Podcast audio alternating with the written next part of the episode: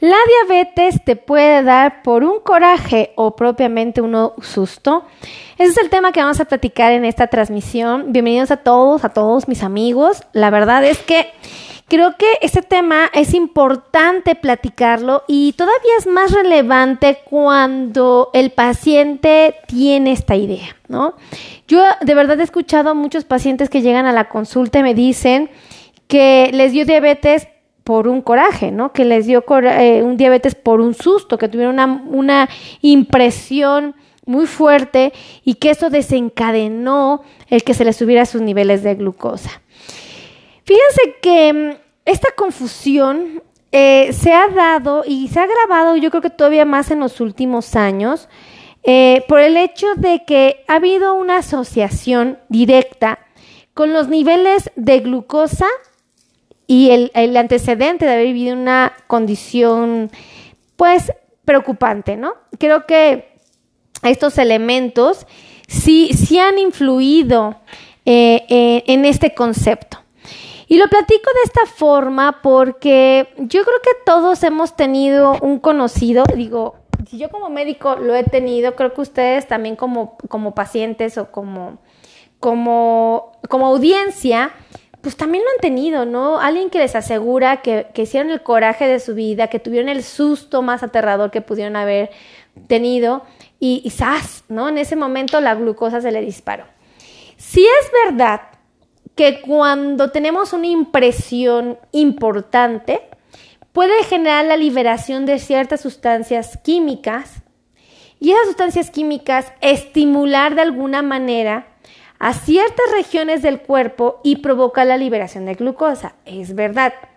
Pero esa liberación de glucosa no es abominal, no es así gravísima, no es así impresionante, no es una liberación, como les digo, intensa. O sea, es mínima porque el único objetivo que tiene es regular, ¿no? Pero al mismo tiempo cuando empieza esta liberación, el cuerpo trata de equilibrar esta condición, o sea, esta situación, la trata de resolver. Y la resuelve, ahora sí que trayendo a otros elementos bioquímicos que ayuden a regular. Y les digo esto porque si esto fuera una realidad de que la diabetes nos da tras un coraje o un susto, pues desde niños hubiéramos vivido el desarrollo de esta enfermedad, porque desde muy niños estábamos en la cuna, nos asomábamos y nos íbamos de cabeza y nos asustábamos, ¿verdad? ¿Cuántas veces no desde niños vas caminando, te azota una puerta y gritas y te asustas, ¿no? ¿Cuántas veces no tuvimos experiencias de esta índole, ¿no? Que un perro te ladra y te, echas a correr la cuadra y te escapas de la mordida y sales pero asustado, ¿no?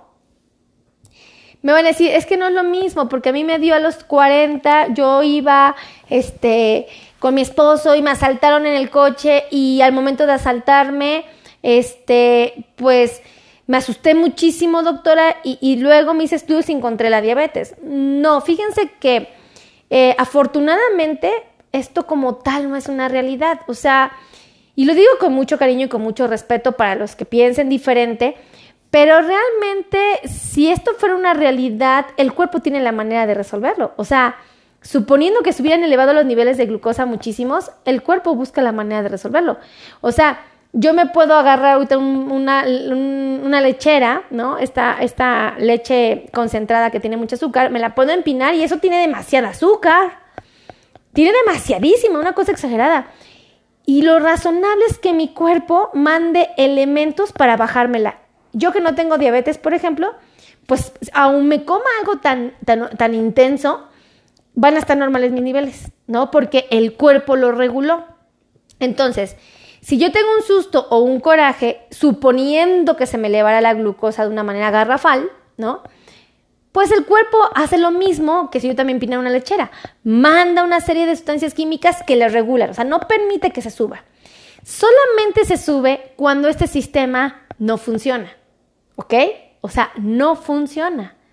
Pero no fue el, factor desencadenante, el factor, el precursor de la diabetes, no fue en lo absoluto el coraje o el susto. ¿Ok?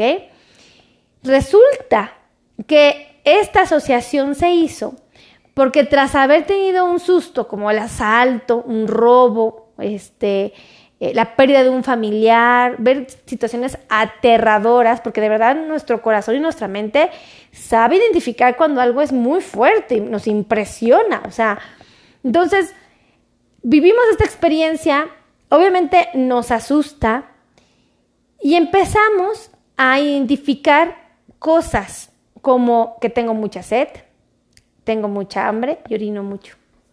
Digo, ay, es que después de que pase este susto tan aterrador, no, no, no, no, no, ¿sabes qué? Tengo mucha sed, pásame un vaso de agua. Y descubres que esa sed te dura un día, dos, tres, diez días, y dices, ¿qué onda, no?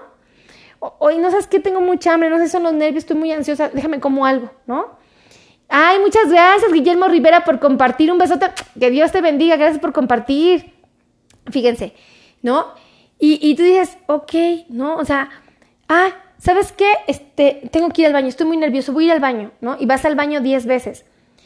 Esto en condiciones normales no pasaría. O sea, porque los remonto al niño de 5 años que, que, que, lo correteó un perro y el, el susto del niño de, de, la mordida del perro es igual de, de, de, intenso como que nosotros vemos que, que están asaltando al, al, coche de al lado, ¿no? Nos están asaltando a nosotros mismos. O sea, es igual de intenso, es un susto auténtico, estamos todos, todos asustadísimos, ¿no? Hasta con falta de aire, qué preocupación, ¿no?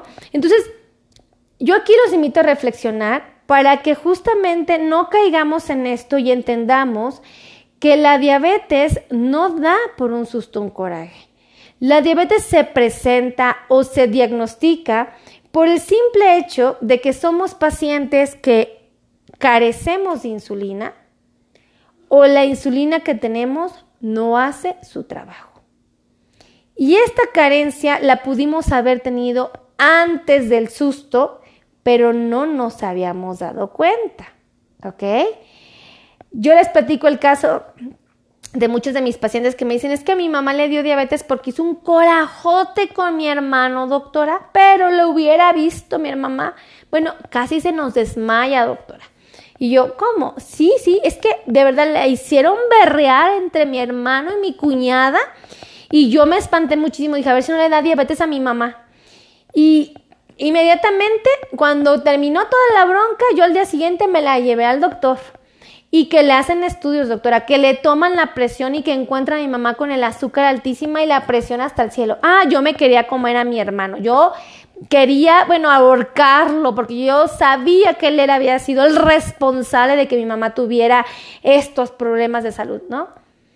Les doy buena noticia para todos los que les gustan hacer corajes a otras personas y sustos. Y les doy buenas noticias para todos aquellos que tienen este concepto y que viven eh, con este sufrimiento de creer que la diabetes apareció por este coraje o este susto. No es así. La diabetes ya estaba el susto o el coraje fue lo que los motivó a ir al doctor, la preocupación de que algo le fuera a pasar a mamá. Pero en realidad la diabetes ya estaba. Si antes del coraje y del susto, dos días antes, le hubieran hecho hacer los estudios, hubieran encontrado lo mismo. Hubieran encontrado lo mismito, tanto en glucosa como en presión arterial, porque el problema ya estaba. Solamente que fue atendido después de haber tenido un susto o un coraje por el miedo de pensar que algo le fuera a pasar a nuestros padres, ¿no? Esto voy a hacer mucho hincapié aquí porque sí pretendo ayudarlos a que entendamos que la diabetes es una condición que podemos heredar. ¿Esto qué significa? Que si yo tengo diabetes, mis hijos pueden tener diabetes. Si yo tengo diabetes, mis nietos podrían tener diabetes.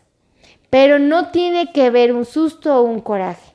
Tiene que ver las malas decisiones que estoy tomando desde muy chiquito.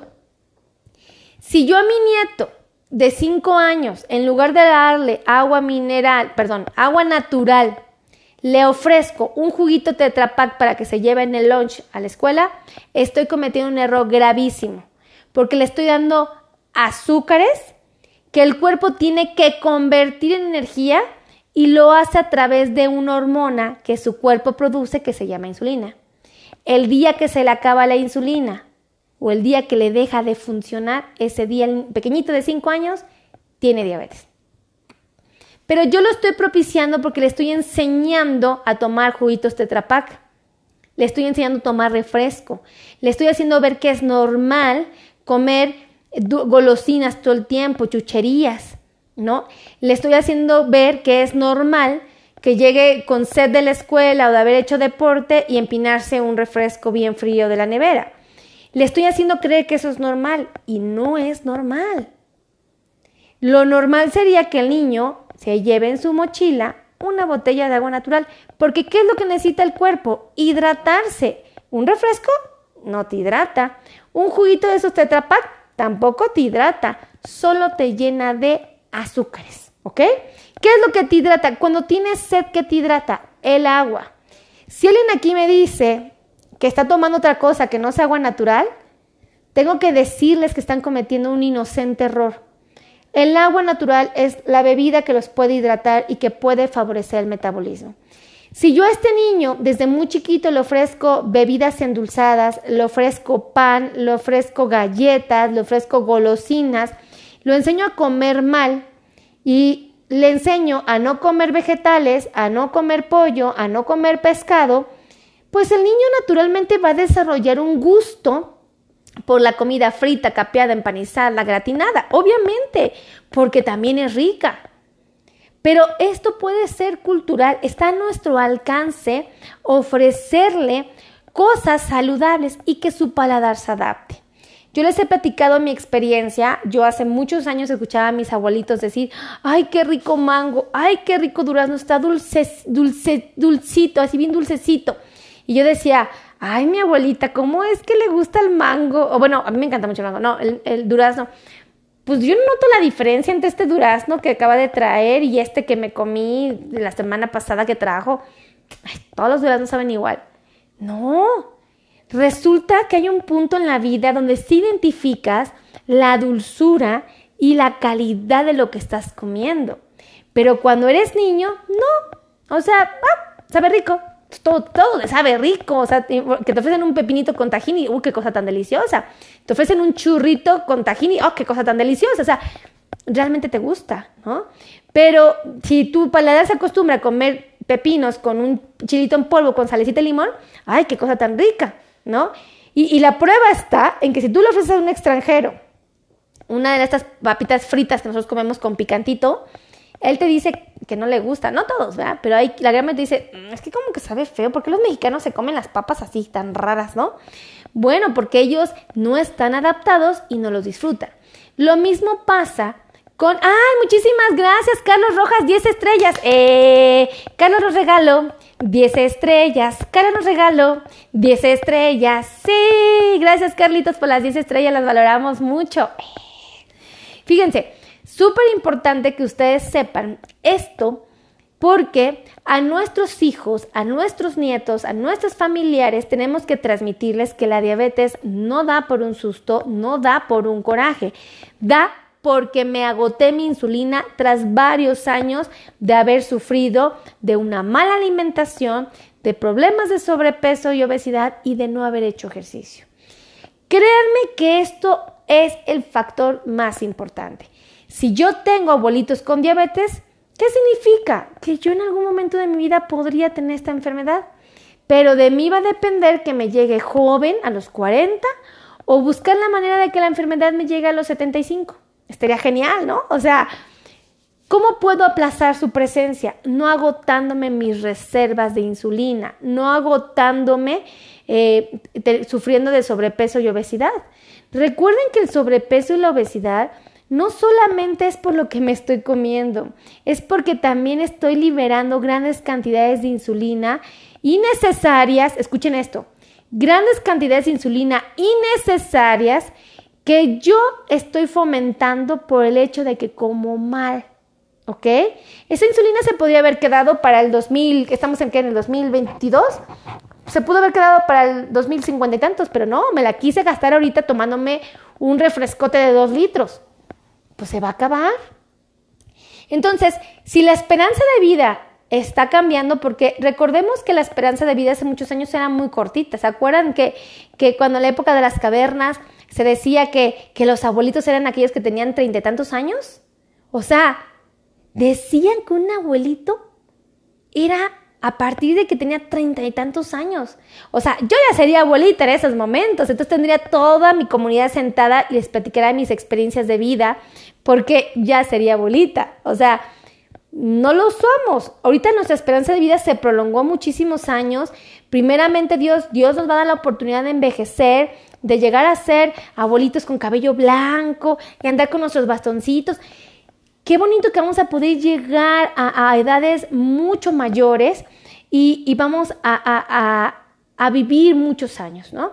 ¿Cuál es el problema? Que obviamente en todo este transcurso de la vida puede que en algún momento me empiecen a fallar ciertos sistemas, ¿no? O ciertos tejidos, o simplemente el cuerpo empieza a cambiar. Entonces, si empiezan a fallar, pues no me sorprendería, por eso es que a los 70 años a los pacientes se les manda hacer estudios para descartar problemas de diabetes, se les manda, bueno, mucho antes, ¿no? Pero a los 70 siempre dices, ¿cómo está de su tiroides? ¿Cómo está de su glucosa? ¿Cómo está? Ya lo ves bien ay, qué bueno, ya le mandas estudios a mi abuelito, está re bien, ¿no? Pero porque entre más años tenemos, más propensos somos de la presencia de enfermedades crónico-degenerativas. Entonces, si estamos envejeciendo, si Dios nos da la oportunidad a todos de envejecer, pues hay que ser conscientes de que de nuestra alimentación actual, de nuestras decisiones actuales, vamos a vivir el futuro. Entonces, yo les digo algo, gracias a Dios amigos, la diabetes no nos da por un susto, no nos da por un coraje. Somos bien afortunados porque créanme que si así fuera, todos, absolutamente todos, todos, todos en este planeta, en este universo, bueno, en este planeta, en, este planeta, sí, en este planeta, tendríamos diabetes, porque todos hemos vivido un susto. Dígame quién ha vivido un susto. Alguien levante la mano. Yo creo que todos hemos vivido un susto aterrador, algo que te quedas, ¿no? O sea, todos, cada quien, habrá quien le asuste muchísimo, este, no sé, ver a alguien que le están robando, habrá alguien que le asuste muchísimo ver un accidente, ¿no? Habrá alguien que le asuste muchísimo un perro, ¿no? Una araña que se te avienta, ¿no? Este, ah, no, o sea, no sabemos, a todos hemos vivido esta mala experiencia, todos hemos hecho un coraje, todos nos hemos peleado, todos nos hemos gritoneado, todos nos hemos, pero enrabiado. Entonces, como todos hemos pasado por esta situación, todos tendríamos diabetes. Y entonces yo me siento muy contenta de decirles, bendito Dios, no, no es así, porque entonces todos, todos tendrían diabetes. Digo, ok, esto me suena lógico, ¿no? Y bueno, yo les digo, de verdad, vale la pena el que todos y cada uno de nosotros concienticemos que si, nosotros tenemos diabetes, nuestras familias también lo pueden tener. ¿Ok? Si no ahorita, en los próximos años. Todos aquellos que ustedes vean que están gorditos, que no hacen ejercicio, que tienen manchas en el cuello, aquí como si fuera cuello percudido, que tienen sus codos más oscuros, que tienen aquí sus nudillos más oscuros, todos aquellos que ustedes vean que tienen las axilas más oscuras o, las ingles, contemplen la posibilidad de que este paciente tenga un problema que se llama resistencia a la insulina. Y es muy frecuente la presencia de estos cambios de color en la piel porque la diabetes se está acercando. O sea, ya está aquí, en la puerta. Entonces, aquellos que ven a la comadre, que ven a sus hijos, que los ven gorditos y que los ven aquí con su cuellito oscuro, preocúpense. O sea, Preocúpense porque eso significa que el paciente está batallando, que su metabolismo no está trabajando como debiera y que es muy probable que en los próximos años llegue a tener, en, algunos casos ya tienen prediabetes y finalmente desarrollen diabetes. Entonces díganme si no conocen mucho. Yo conozco muchísimas personas que tienen esto y me dicen, es que ¿qué crees que me tallo y me tallo no se me quita esta mancha, ya hasta me da pena. Y yo, es que no está percudido tu cuello, no es, no es mugre. Eso se llama cantosis nigricans, es una manifestación de la resistencia a la insulina. Habría que mandarte a hacer estudios porque no dudaría que tengas prediabetes ya. ¿Cómo? Sí. Entonces, bueno, eso es un tip que yo les transmito. Eh, yo les digo, la verdad es que la comunidad latina, o sea, todos los latinos, los que vivimos en México, los que viven en, Nicaragua, los que viven en Perú, todos los que viven en Chile, en donde ustedes quieran, Colombia, Venezuela, Argentina, donde ustedes quieran Cualquier Latinoamérica. La región de Latinoamérica es una de las regiones más propensas para presentar diabetes en los próximos años. Todos y cada uno de nosotros, ¿ok? Ustedes dirán, bueno, pero es que yo soy latino, pero no vivo en México, ¿no? Entonces yo ya me escapé. No. todos los que tenemos descendencia latina, que venimos de padres, de abuelos latinos, tenemos un riesgo más alto de tener diabetes, ¿ok? Son cuestiones genéticas. Entonces, ahí es cuando les digo a ustedes, reflexionen, ¿ok? Reflexionen. Si tú vives en Estados Unidos y eres latino, pónteme abusado porque existe una probabilidad muy alta de que desarrolles diabetes en los próximos años. Y desafortunadamente, eh, en este país, por ejemplo en Estados Unidos o en Canadá, resulta que nuestra alimentación allá pues es mala. O sea, es muy rica, no discrimino, es deliciosísima, pero sí es mala.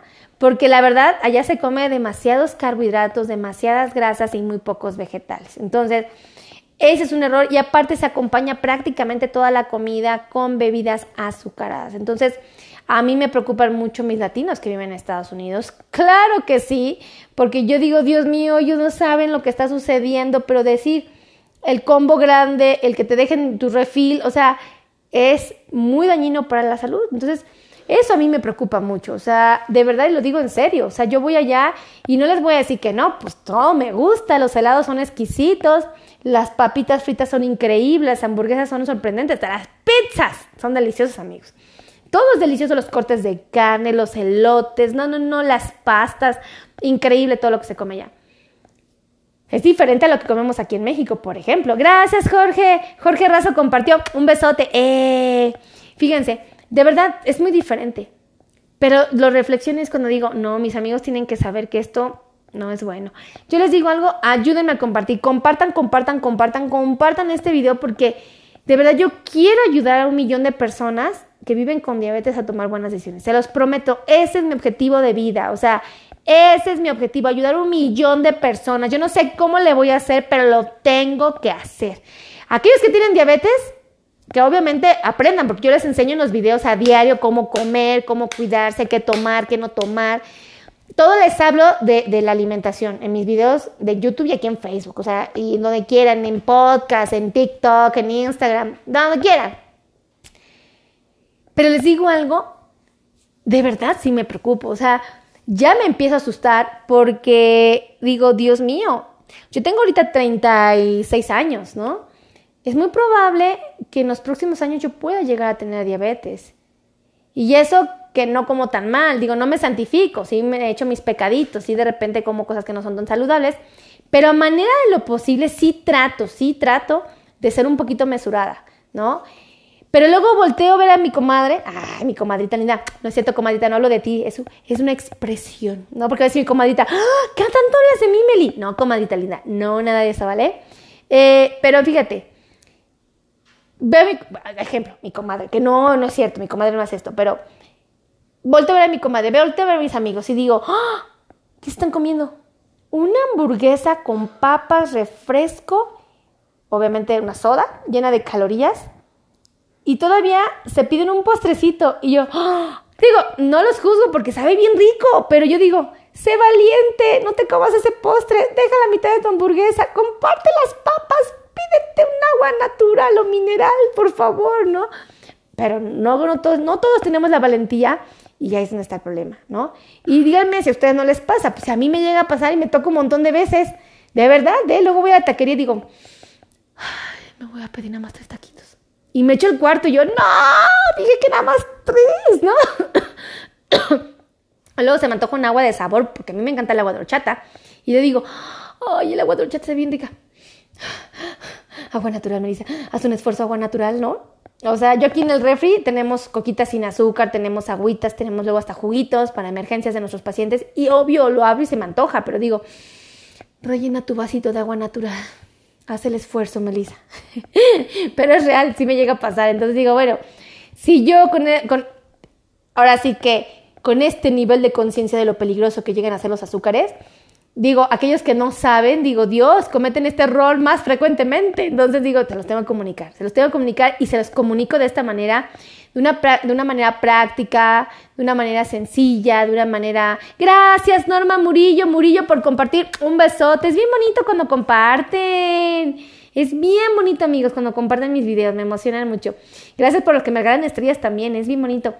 No, la verdad es que yo estoy bien agradecida, estoy bien contenta con ustedes. Compartan, compartan, compartan. Yo les digo algo, de repente pueden cumplir con, con, darse un gustito de comer de repente un arrocito con leche. Yo tenía mucho tiempo, es más, nunca he hecho arroz con leche y es una de las cosas que más me gusta. Eso me encanta el arroz con leche. Amo el espagueti, como no tienen una idea. Y creo que nada más lo hago en Navidad, porque si yo lo hiciera siempre, híjole, yo los cinco días de la semana, los siete traería espagueti a comida aquí a mi consultorio cuando trabajo.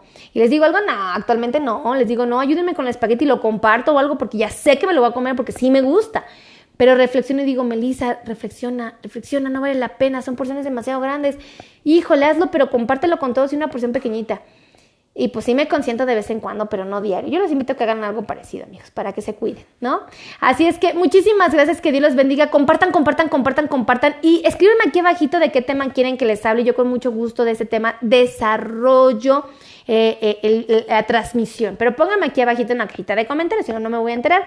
Y todos aquellos que quieran agendar cita conmigo aquí en el consultorio, que quieran venir aquí a World Trade Center, Ciudad de México, o finalmente quieran una cita virtual porque ustedes viven en otro país como en Estados Unidos, Canadá, en Perú, que tengo muchos peruanos que me están viendo. Un besote a todos mis peruanos hermosos.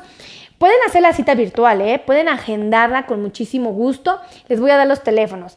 Los teléfonos son 55 9001 1999 y el otro teléfono es el 55 26 51 6107 y finalmente un número de WhatsApp donde pueden agendar citas también 55 82 16 24 93. Ah, ¿qué hubo? A ver si de esas, por decirlo tan rápido, no les termino dando el teléfono a mi esposo. Puede pasar. Puede pasar. Yo me ha pasado que luego dicto y les doy el número de mi esposo o el mío personal. Dios santo. Y pues ya ni modo, pues ya ni modo, pues ya ni modo. Vean, mis amigos me mandan mensajes, pues ya los saludo y yo felices. Pero me ha pasado, me ha pasado. Entonces, mire, ya por eso me quedo pensando así como diciendo ¿no? Pero bueno, yo estoy bien agradecida con ustedes, los quiero mucho, gracias por ser mis amigos, gracias por compartir estos videos, gracias por estar viéndolos, gracias por escribirme cosas hermosas, los leo, cuando termino la transmisión, se los prometo que me agarro comentario por comentario, los leo y llena mi corazón de alegría. Siempre recibir esos mensajes tan bellos, tan amorosos, me hacen sentir muy bien, me motivan a pararme de mi cama. Gracias José Santillán, un besote. De verdad me motivan a pararme de mi cama y hacer esto, transmitir videos para ustedes, de verdad. Dice, de verdad que dice, yo tengo diabetes y en mi familia nadie la tiene. Sí, pueden haber pacientes que, que no la tengan, ¿eh?